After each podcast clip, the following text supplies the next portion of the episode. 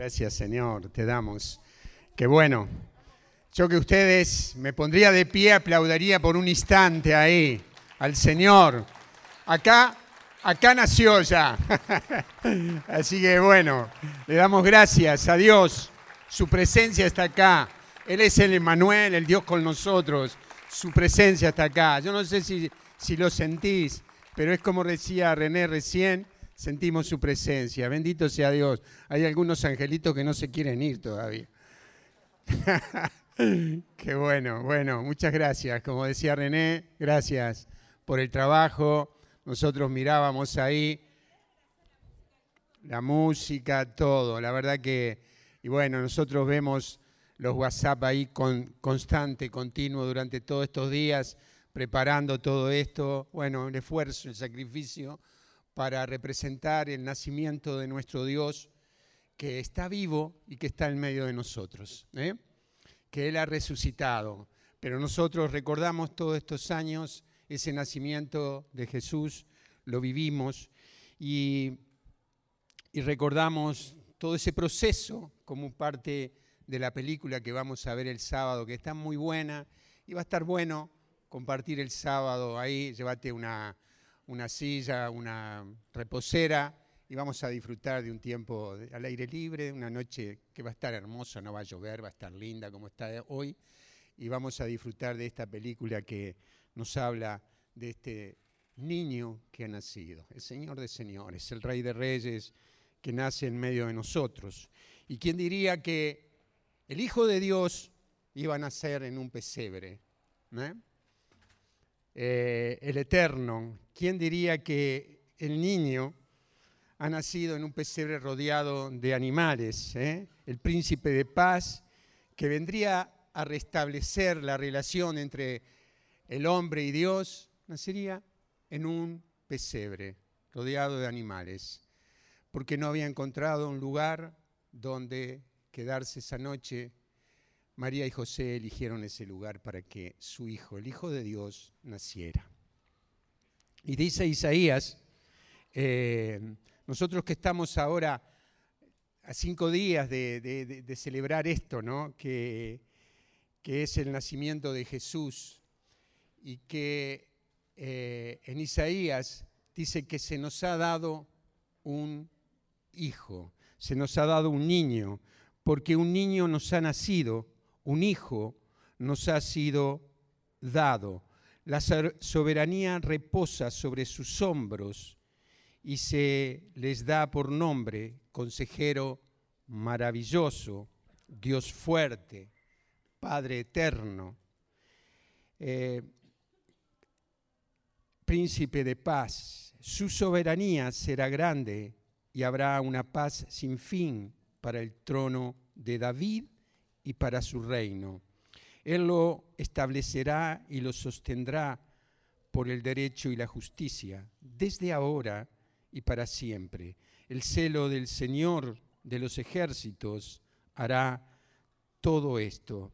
Y me preguntaba hoy leyendo este pasaje que esta, esta profecía fue dada 700, 750 años antes de que Jesús naciera.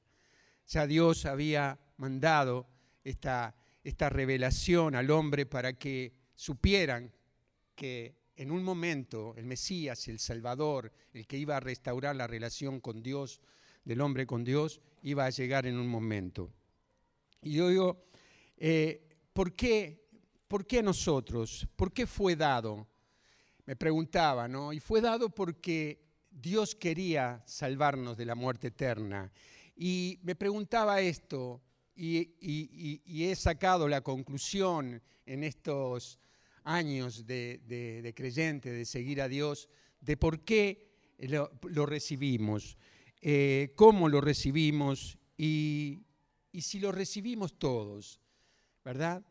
Porque hoy nosotros podemos estar acá, podemos ser mm, católicos que confesamos nuestra fe, pero aún así a veces no recibimos a Jesús como Él realmente se merece.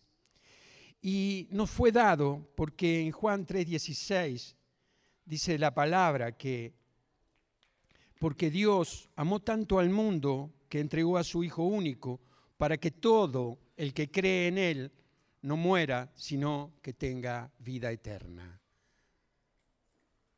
Dios nos ha dado la salvación a través de Jesús y por eso nosotros hoy, eh, en este tiempo, en estos cinco días, tendríamos que estar centrados en este nacimiento, en el Dios que nos ha nacido, cada mañana que Dios nos regala, cada día que Dios nos regala, estar centrado en este, en este niño que nos va a nacer, en este Jesús de Nazaret que nace porque viene a salvarnos.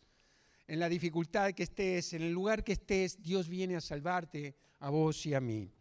Y pensaba esto, qué regalo tan, extraordinario de Dios, qué regalo que Dios nos hace, porque Él es consejero maravilloso, Él es Dios fuerte, Él es Padre para siempre, es el príncipe de paz. Y pensaba esto, ¿no? El consejero que todos necesitamos en el correr de cada día que vivimos, necesitamos ese consejo de parte de Dios que nos hable.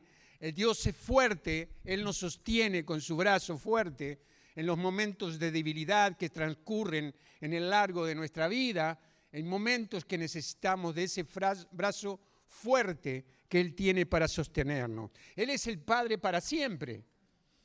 Los que hemos perdido nuestros padres sabemos que siempre quisiéramos tener a nuestro papá al lado para charlar, para conversar, para que nos dé consejos, ¿verdad?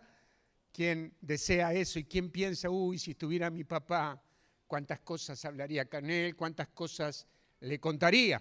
Al menos es a mí, yo lo siento así, siempre extraño a mi papá. Pero Él es Padre para siempre. Él es Padre para siempre, desde que nacemos hasta que nos vamos a su presencia. Él es Padre para siempre, nuestro consejero ideal.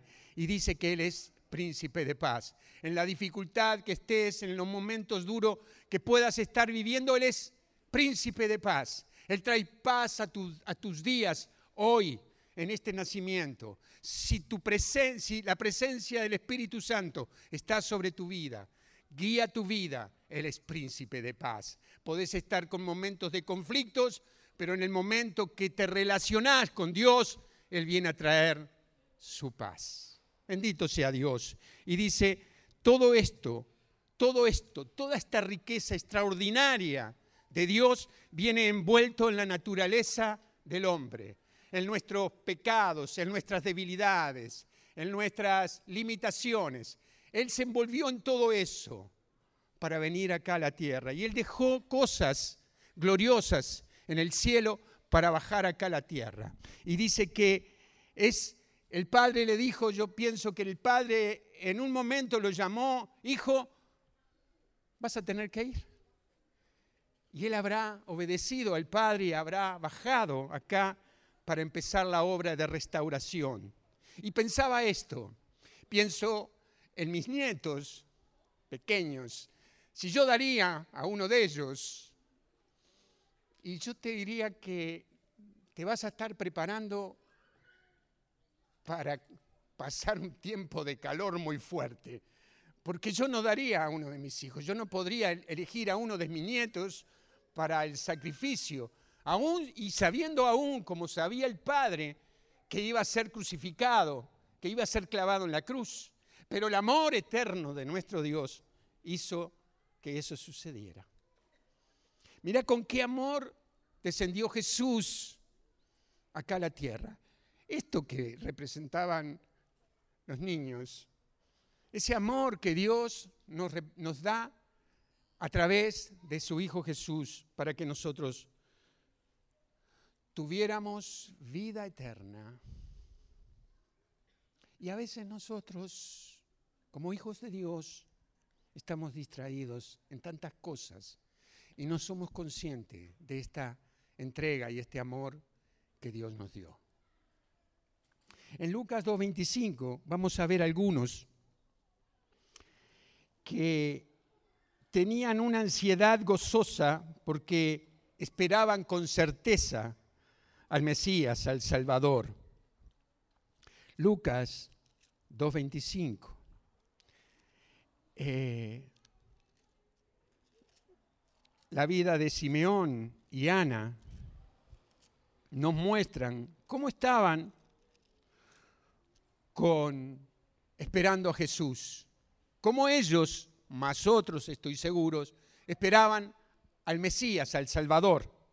Y dice, vivía entonces en Jerusalén un hombre llamado Simeón, que era justo y piadoso, y esperaba el consuelo de Israel.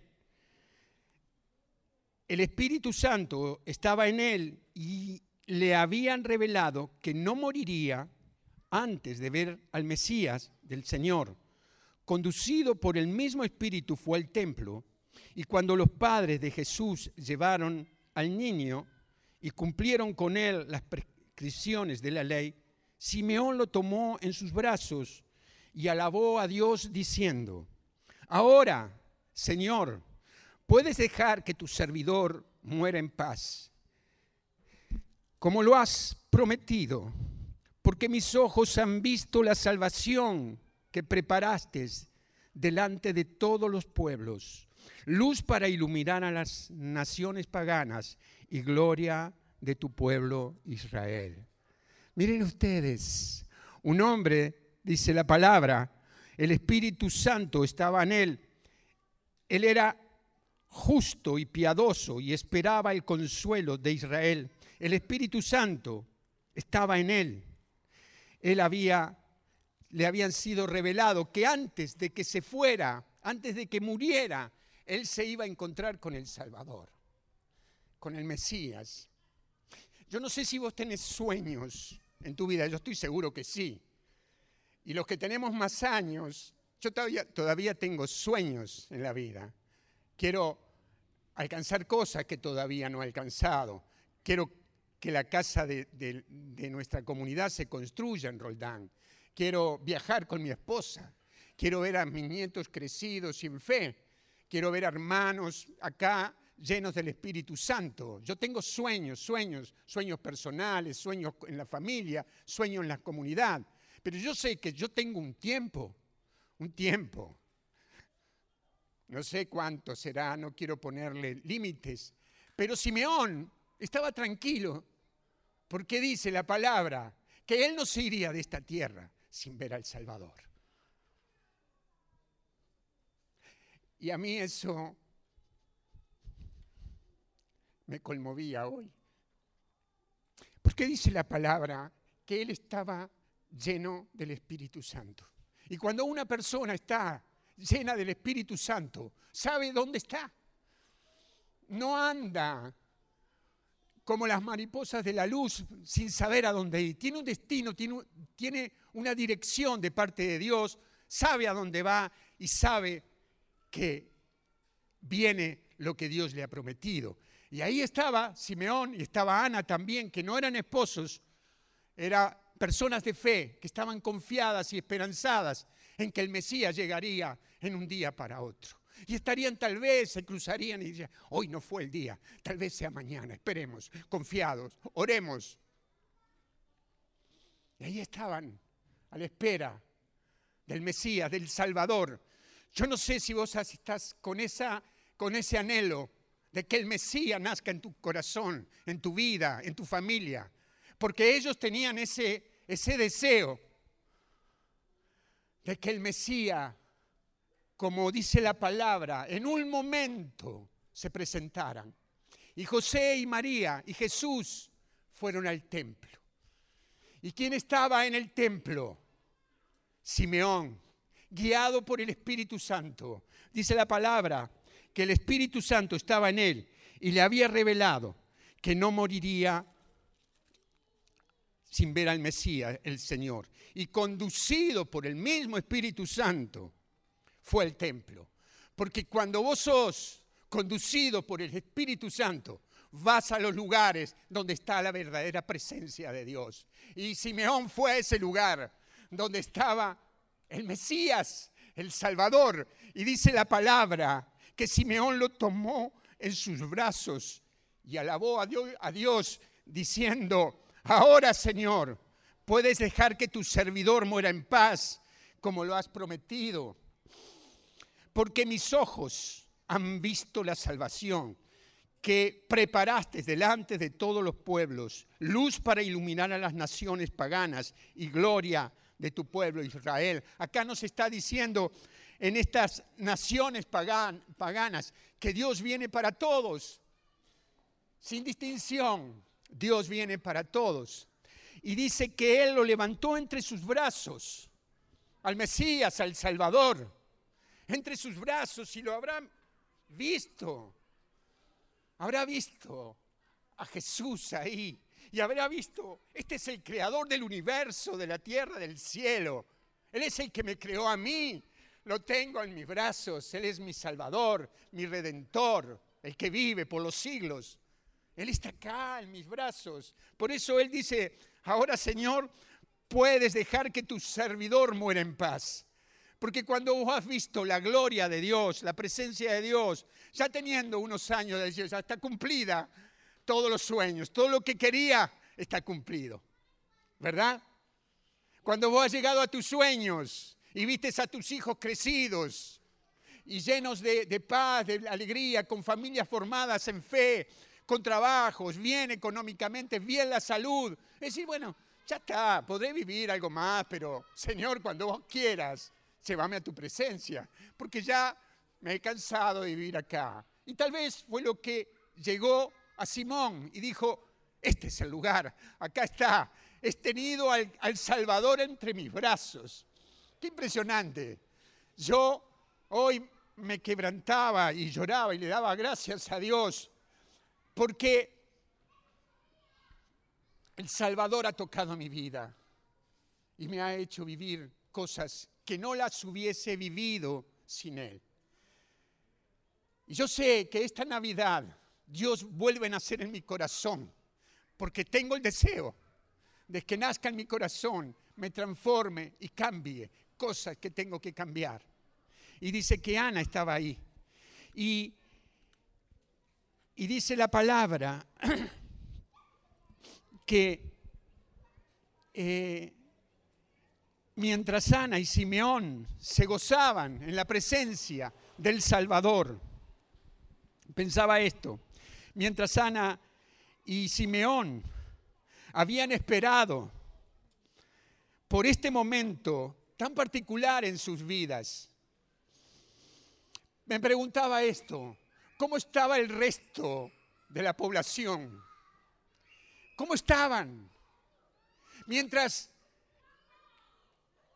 el Eterno, el Dios Todopoderoso, estaba en los brazos de Simeón. ¿Qué era lo que sucedía en el resto de las personas que vivían en ese lugar? ¿Qué pasaba? Y yo me pregunto, ¿qué pasa cuando Dios nace? Si es realmente que Dios nace en nuestros corazones. si es realmente lo que nosotros queremos y anhelamos. Tenemos las mismas ansias de gozo, de alegría en este tiempo por el nacimiento de Jesús o es algo que estamos diciendo, bueno, ahora vienen las fiestas, la comida, la reunión y, este, y ya se será, se pasará, después vendrá primero de años. O tengo la expectativa de que Jesús nazca realmente en mi corazón y cambie y transforme cosas que todavía no ha podido, no le he dejado para que cambie. Porque creo que el motivo tuyo y el mío es ese, por ser seguidores de Cristo. O estamos tan centrados en nosotros, en nuestras realidades, que a veces nos parece que como las cosas más o menos nos van bien, no necesitamos de un nacimiento del Señor. Es en realidad, es en realidad que queremos realmente el nacimiento del Señor. Es una realidad que en tu corazón nazca este niño que es príncipe de paz, que es consejero maravilloso, que Dios fuerte. Es el maravilloso y admirable Señor. Y es maravilloso porque es admirable La, la, Biblia latinoamericana dice que es admirable, y a mí me encanta esto, más que maravilloso. Yo por eso elijo la palabra admirable, aunque mi Biblia no dice admirable, pero es admirable lo que Él ha hecho. Es admirable Jesús, porque eh, dejó el cielo para venir a la tierra. Es admirable porque la gloria para nacer, dejó la gloria para nacer en un pesebre. Es admirable porque dejó al Padre para unirse a discípulos que lo abandonaron y lo traicionaron. Él sirvió al Señor en todo ese sentido. Él sirvió al Señor a pesar de estas cosas. Él sirvió, es admirable en su servicio. Lo abandonaron, lo traicionaron, pero Él siguió sirviendo. Sirvió a los tibios. No levanten sus manos, pero sirvió a los tibios, a los que van y vienen, a los que están y no están. Lo sirvió. Sirvió a Natanael, a Tomás, un incrédulo. Lo sirvió hasta que se volvieron y estuvieron entre los doce. No los dejó, no los abandonó. Es admirable en su servicio. Sirvió a los tibios, sirvió a la prostituta sin prejuicios. Yo leía esto, leía todas las cosas que él hizo desde que nació hasta hoy, hasta este tiempo. A los pobres, a los ricos. Sirvió saqueo. Fue a comer a su casa. Sirvió a Pedro después de que lo negó tres veces. Lo sirvió, lo siguió sirviendo hasta que lo, lo puso en el lugar justo donde tenía que estar. Sirvió cuando lo sirvió cuando la gente no estaba motivada, los discípulos no estaban motivados, cuando estaban cansados y lo abandonaban, Él los sirvió. Cuando lo rechazaron, siguió sirviendo. Príncipe de paz, maravilloso consejero, Dios fuerte, Padre eterno. Él es admirable en toda su vida, ejemplo de humildad ese niño hizo todo esto y mucho más. En sus hombros, dice la palabra, reposa. Me encantaba esto. En esos hombros de un niñito reposaba la soberanía. Ese niño es Dios Todopoderoso. Es el Dios eterno. Y si todavía no lo, no lo no, no sentís en esta Navidad, esperá a que pase el tiempo y que llegue el tiempo donde Él muere en la cruz y de viernes a domingo Él vence la muerte y resucita para vivir eternamente entre nosotros. Ese niño que nace en un pesebre es el que nos trae la salvación eterna. Yo no sé si estás entre la lista que Dios ha venido sirviendo, si has sido tibio, si lo has negado, si lo has traicionado, si no lo tenés en cuenta, Él viene a servirte hoy.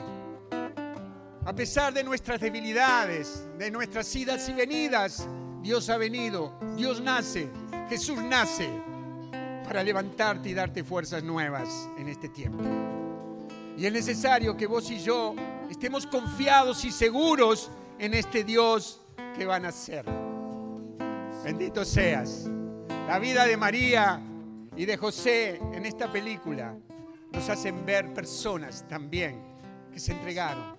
Dijeron, María dijo, que se haga tu voluntad. Bendito sea Dios. Vamos a ponernos de pie y por un instante adorar al Señor. Dale un fuerte aplauso al que vive. Él ha nacido. Él te va a servir eternamente. Su salvación no es por un tiempo. Su salvación es eterna. Es eterna. Quiero decirte, es eterna.